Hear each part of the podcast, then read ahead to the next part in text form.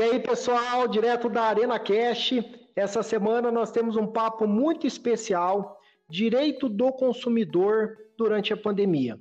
Nós sabemos que existem diversos problemas ocasionados pela pandemia de coronavírus em relação a contratos de um modo geral no Brasil, seja na área escolar, é, na área de ensino do modo geral, contratos de aluguel, cancelamentos de voo, academia, como que ficam o direito dos consumidores e das empresas nesse período de crise. E para tratar desse tema, eu chamei dois especialistas na área consumerista, a doutora Gabriela Curione e o doutor Oswaldo Júnior, sócios em Dourados MS do escritório Souza e Curione. Meus amigos, muito obrigado por terem aceitado o convite. Boa noite, Rafael. Boa noite, Rafael, tudo bom? O prazer é nosso de estar aqui com você hoje e a gente, na medida do possível, a gente espera colaborar é, e atender as expectativas do canal. Eu tenho certeza que será sensacional. Pessoal, do modo geral, uma grande dúvida que eu tenho visto recorrente na internet é a galera perguntando como que ficam as escolas das crianças. Se os pais e mães têm que pagar a integralidade dessa escola, se pode simplesmente deixar de pagar porque as crianças não estão indo na escola. Teve até um amigo que me disse que ia aumentar o valor que ele paga para a escola por conta da dificuldade que ele vem tendo com os pentelhos dele lá na casa que ficam fazendo confusão o dia inteiro. Ele falou, cara, eu vou subir a mensalidade da escola. Mas eu, eu entendo esse amigo seu, viu? Minha filha tá com um ano e quatro meses e demanda mesmo, demanda muita energia nossa mesmo, viu? A escola tá fazendo uma falta, imagino que a escola tá fazendo uma falta grande para ele. E como que fica? De um modo geral, há alguma coisa em que o direito do consumidor pode socorrer esses pais que, à exceção desse meu colega, estão passando por dificuldades, como a maioria da sociedade brasileira, se o direito do consumidor ele traz alguma proteção porque imagina se alguém paga, sei lá, 500 reais, 300 reais ou mil reais de mensalidade em uma escola e a criança não está indo, não está vendo a prestação de serviço. Não seria possível simplesmente parar de pagar e só voltar a pagar quando a criança voltar para a escola? É a dúvida que a galera vem tendo aí na internet. Antes de falar sobre esse tema, eu queria é, dizer, deixar claro aqui para você o prazer que eu tenho de estar aqui com você, que eu conheço desde o tempo de escola, né, que você estudou com meu irmão. E eu estudei com o Fagner e, e vocês, na época que vocês tinham a lanchonete lá na rodoviária, minha mãe mora ali na Toshinobu, né? Uhum. E eu e o Fagner, nós, nós éramos na mesma sala e quando terminava as aulas, eu acho que mais de duas, três vezes por semana nós íamos embora a pé juntos. Né? O, o Fagner batia uma canela grande daqui do barracão do Biju até lá na lanchonete. E hoje a gente vê como que, que o estudo mudou, né? A, a realidade mudou a vida de todo mundo. E isso é gratificante, né? A gente ver, a gente saber da história, principalmente de vocês, que eu conheço há, há muitos anos, né? Desde a da minha época, eu acho que eu tinha 10, 12 anos quando isso acontecia. E é gratificante. A honra é toda, toda minha, amigo. Admiro muito seu irmão, admiro muito você, esse trabalho excelente que você, o seu escritório, vem fazendo na internet de forma gratuita, auxiliando as pessoas, trazendo informação de qualidade. E não é por outro senão esse o motivo de eu ter feito esse convite para a gente bater o papo aqui no podcast. Bacana. Então, agora respondendo a, a questão, é, nós estamos passando por um momento excepcional, né, Rafael? Isso eu acho que eu acho não. A nossa geração com certeza não atravessou esse momento aí. Então, o que, que a gente tem que. O que eu, particularmente, oriento as pessoas que vêm aqui com esse tipo de demanda? Eu sempre falo que, se possível, se a pessoa não teve nenhuma diminuição na sua capacidade financeira, que ela continue pagando e lógico que busque ali a redução proporcional, porque por exemplo, se as escolas a partir do momento que elas passaram a, a oferecer o serviço EAD, o serviço à distância, logicamente que houve uma diminuição dos custos, né? A, a escola não tem mais a, a, quantidade, a conta de energia já é muito menor, é, às vezes não, não precisa pagar a, a pessoa que estava ali no serviço de limpeza, né? Não tem toda aquela demanda inicial. Então, com toda certeza, a, os custos da, da, instituição de ensino eles foram reduzidos. Então, deve haver, é, nesse primeiro momento, uma conversa né, entre as partes é, entre a instituição e entre é, os consumidores, que são os estudantes ou os pais do, dos estudantes, para ver essa redução proporcional. Né? E, inclusive, o, no, aqui no nosso estado, as escolas particulares é, e várias e algumas, acho que quatro ou cinco aqui de Dourados assinaram na semana, na semana passada um termo de compromisso com a força-tarefa do consumidor, em que eles se comprometem a reduzir de 10 até 25% o valor das mensalidades escolares, né? É, mensalidades escolares, de universidade também. E também existe um projeto de lei aqui no, no nosso estado, que está em tramitação, que é de autoria do, do deputado Felipe Orro, que prevê uma redução mínima de até 30%, de, de 30% né, no valor das mensalidades. Então, é, resumindo, se a pessoa tem condição, a orientação é para que não pare, porque existe também a função social do empreendimento. Né? Se a gente deixar se todo mundo que está passando ali, que não, que não está passando por dificuldade, quer tomar uma carona e deixa de pagar é, as obrigações, pode ser que, que haja uma quebra generalizada. Mesmo porque, embora os custos tenham diminuído, normalmente, né, você diminui o custo de limpeza, energia, é, de repente, é, é, essa empresa, se é um prédio locado, ela conseguiu a diminuição do custo desse aluguel, daqui a pouco nós vamos entrar nesse tema, enfim, mas ainda assim muitos custos continuam existindo como, por exemplo, os professores, é, quem, quem, quem trabalha na escola, que a escola está ainda tendo que pagar os contratos de, de trabalho, porque senão, por outro lado, a escola vai mandar todo mundo embora e isso vai causar um prejuízo ainda maior na sociedade, né? Verdade, é a função social do empreendimento, né? Se a gente, se houver uma quebra generalizada, é, muitas famílias, além das famílias dos consumidores, as famílias dos professores, que são os empregados, também vão sofrer. Né? Então tem que ter um bom senso de, de todas as partes, é uma via de mão dupla nesse caso, né? e as pessoas têm que ter a consciência de que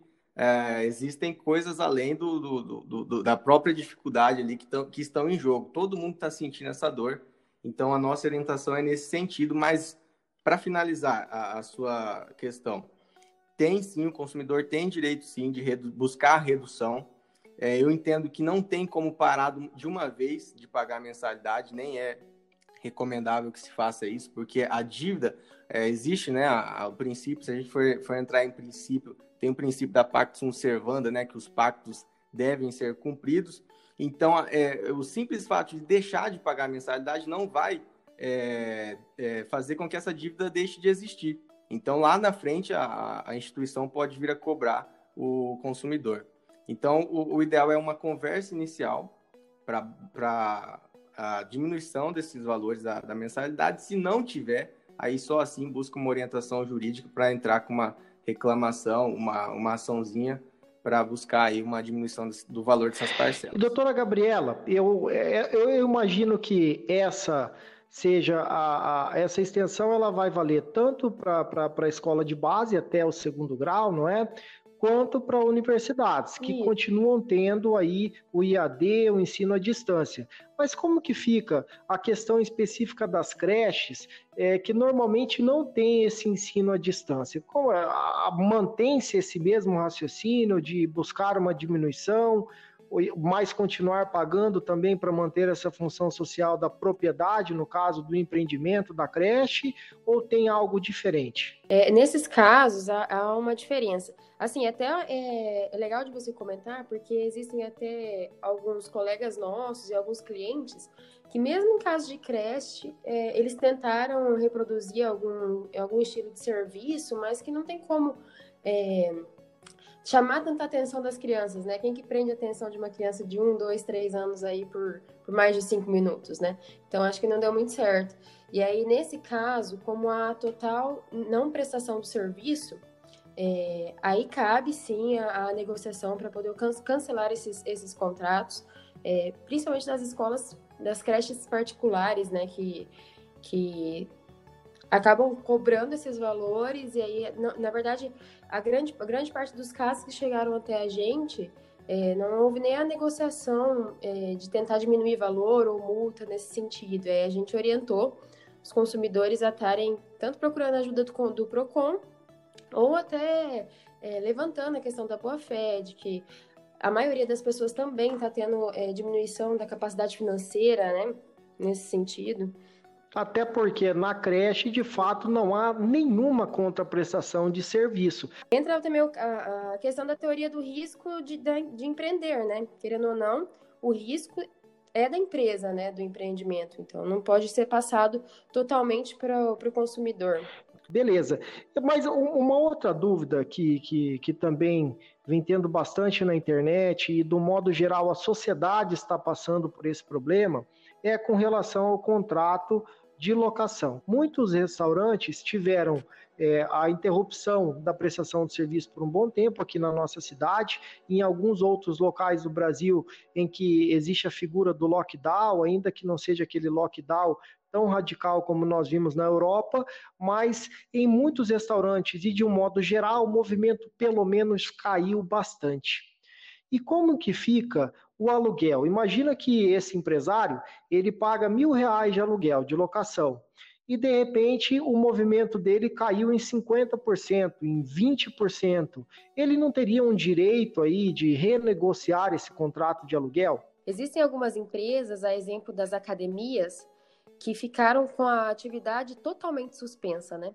E a grande parte delas não possui imóvel próprio, elas possuem imóvel locado. E aí, inclusive, foi uma das, das questões que a gente teve bastante recorrência é, de atendimento nesse sentido. Porque a, a atividade empresarial foi a zero, né? Na verdade, eles não, não faturavam quase nada.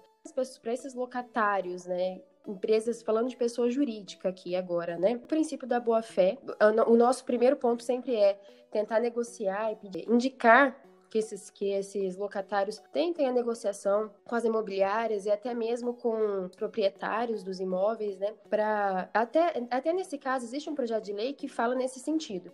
Pegar esses dois, dois três meses que ficaram fechados as atividades ou que diminuiu muito é, a recorrência, né, da capacidade financeira dessas empresas e parcelar pelos próximos 12 meses ou, ou coisas nesse sentido.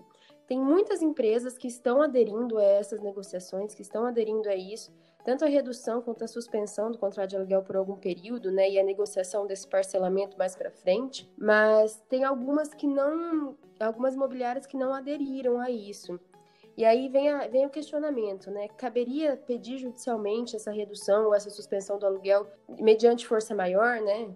diante do momento da, que estamos vivendo, da Covid, e levando em consideração o faturamento da empresa, né? Porque a gente está falando de boa fé, não tem como solicitar a diminuição desse, desse aluguel sem, a, sem que haja de outra maneira a boa fé da empresa demonstrando que realmente ou baixou totalmente o faturamento, ou baixou aí 50%, 70% do faturamento, né? Perfeito. Agora, esse mesmo raciocínio, ele também vale para o consumidor que locou o imóvel da imobiliária para moradia. Para a pessoa física, vale no mesmo sentido. E aí vale é, a demonstração, principalmente, às vezes esse consumidor, esse consumidor não, esse locatário, ele deixou, diminuiu a capacidade financeira. Às vezes teve o contrato suspenso nessa, nessa nova modalidade de suspensão contratual que, que foi estabelecida agora e diminuiu a capacidade financeira, ou foi demitido, ou está no seguro-desemprego, e aí, aí vai entrar muito da, na questão da boa-fé, da negociação com as imobiliárias e com os próprios proprietários.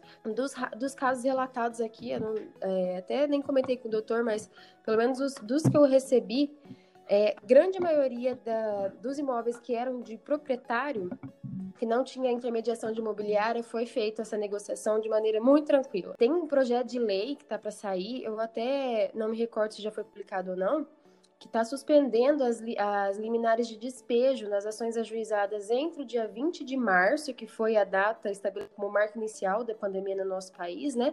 Até dia 31 de dezembro. Dá um, dá um respiro aí pro pessoal que está que está com dificuldade de pagar aluguel, né, que está se reestruturando, que está tentando manter a empresa aberta ou tentando manter a casa. Que não é para dar o jeitinho brasileiro. Imagina que a atividade aonde ele trabalha não houve uma grande interrupção. A empresa dele está tocando normal, alguém que trabalha, por exemplo, como produtor rural ou trabalha numa fazenda onde uhum. a atividade não parou, ele não diminuiu um real da renda dele. Aí o que, que ele faz? Ele quer pagar metade do aluguel. Aí não dá, vai ferir a boa-fé objetiva, a função social do contrato. Aí prejudica também quem precisa de estar tá fazendo essa, essa negociação, né? Porque daí as empresas já ficam até ressabiadas de ter certeza ou não se estão falando a verdade ou não, né? Isso é, é esse jeitinho brasileiro no momento que a gente está é uma das piores coisas que prejudicam quem precisa realmente, né? Está indo atrás de uma solução mais viável para para a vida. E até assim, nesse caso que você falou, é legal lembrar assim que às vezes funcionário público, eles não têm redução da, da capacidade financeira, né? Então, não há justificativa para negociação nesse sentido. Tem que ficar de olho. Mas eu sei que vocês são uma galera da malhação, né, gostam de malhar pra caramba. Como é que ficou o lance do direito do consumidor, daquele camarada que vai até a academia? Como que ficou? A academia fechou, ele tem que pagar a academia, ele não precisa mais pagar? O que, que o direito do consumidor regulamenta numa situação como essa? Com relação ao plano de academia, nesse período que teve, pelo menos aqui em Dourados, né, vamos falar da nossa, da nossa realidade aqui, teve, ficamos 37 dias com as academias fechadas. É, nesse período, é, tem a obrigatoriedade da, da, suspensão dos planos, né? E aí, quando retorna, tem que retornar do momento que parou. Se você tinha 20 dias, se você tinha 30 dias, se o seu plano era anual, se o seu plano era semestral, esse período que foi é, estabelecido como fechado para as academias, ele não pode ser transmitido para o consumidor, né? Não é transmitido a ele o risco do negócio. É, é aquela, aquela questão que a gente havia falado das creches, né? Foi zerada totalmente a prestação de serviço, então não tem como transmitir esse, esse risco do empreendimento para o consumidor. Né? Daí surge a necessidade de uma atuação estatal importante no momento como esse, sobretudo para esse tipo de ramo, porque por mais que esse empresário da academia consiga renegociar o contrato de locação, ele vai ter um prejuízo. Ele tem os seus funcionários, de repente ele não consegue é, é, suspender o contrato de todo mundo, ou esses salários são maiores do que o limite lá estabelecido pela medida provisória 936, que chega até o limite do seguro-desemprego, algo aproximadamente de dois mil reais, nós estamos falando, e esses instrutores da academia que tiverem seus contratos suspensos terão um prejuízo salarial se ganharem acima disso. Então é toda uma situação bem complexa que a atividade estatal precisa socorrer esse ramo e não ficar essa brigaiada, infelizmente, que a gente vem tendo na nossa política, né? Tem outro ponto também das academias, que tem muita academia por aí, que os funcionários estão na informalidade, né? Eles não, estão registrados, aí não tem mesmo como suspender o contrato do camarada. Aí o empregador está mais perdido ainda.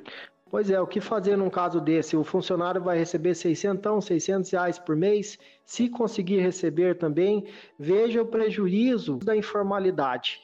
Mas olha a diferença: o trabalhador empregado ele recebe até o limite do seguro-desemprego, até dois mil reais. Uhum. O, o, trabalhador na informalidade ele vai receber 600 reais e ainda com todos esses atrasos. Que dificuldade, né? Como que fica a questão do turismo e da cultura. Eu tenho, é, eu tenho um hotel reservado, já paguei a reserva, não poderei fazer a viagem, um show comprado. Tem alguma regulamentação nesse sentido? O que, que pode socorrer o consumidor? Tem sim, Rafael. Tem a, tem a medida provisória, a 948. Além de socorrer o consumidor, eu acho que ela veio mais para socorrer o, fornecedor de serviço, né? Ela, ela autoriza que, em caso de cancelamento de serviço, reserva de eventos, a remarcação, o, o, consumidor, a sociedade empresária não vai ser obrigada a reembolsar o valor pago pelo consumidor, desde que assegure a remarcação dos serviços, né, a disponibilização de um crédito na, na própria empresa para o consumidor utilizar,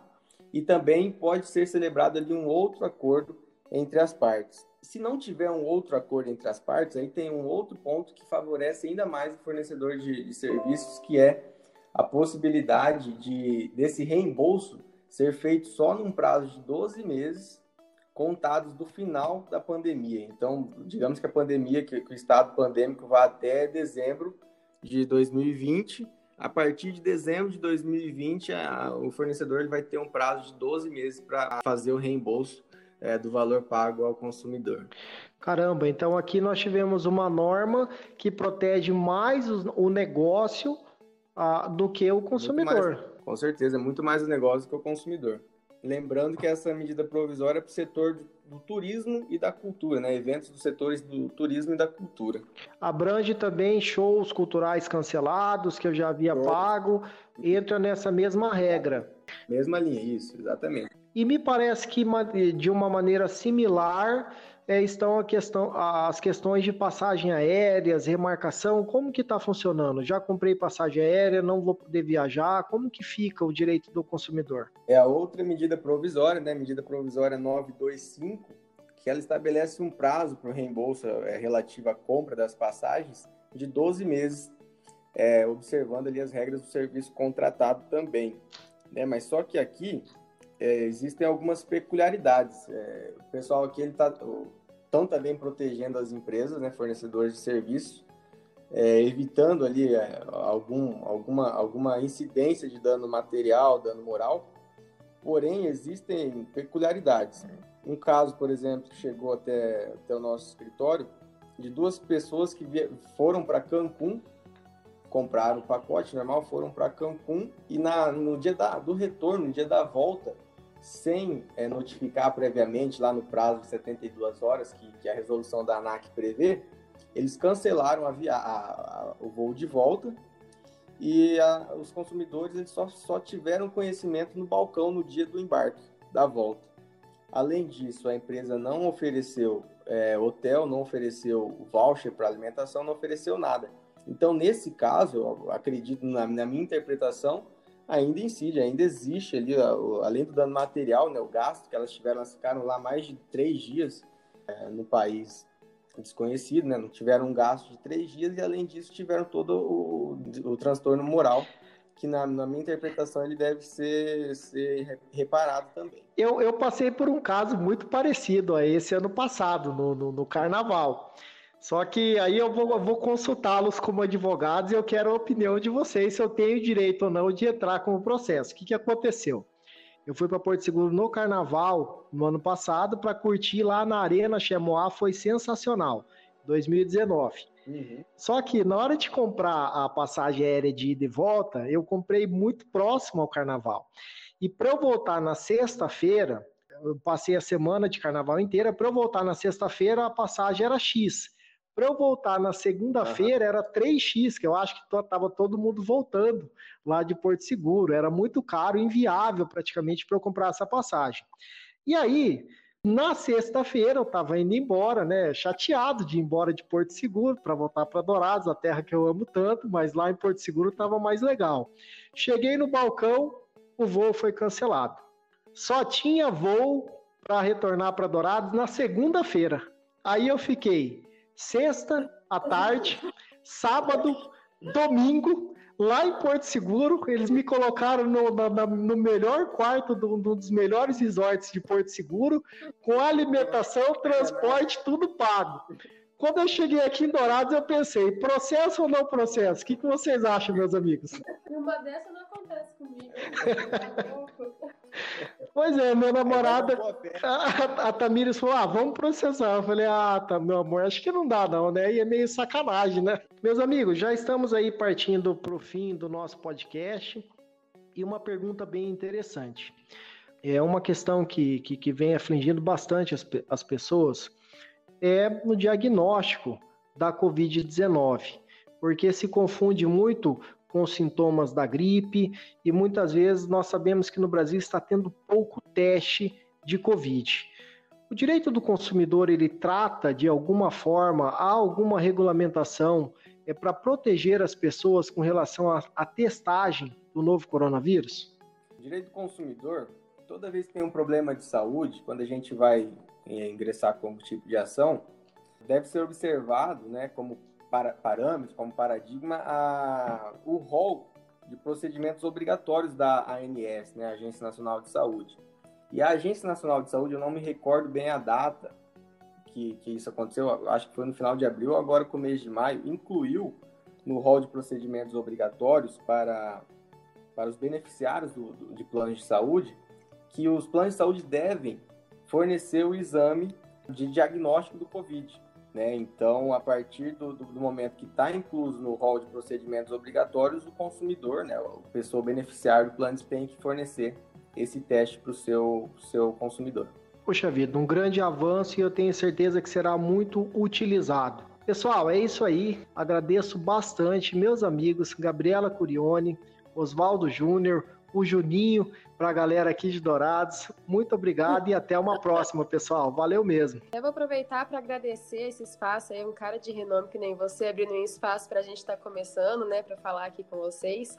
É, é uma honra mesmo a gente poder participar desse, desse momento.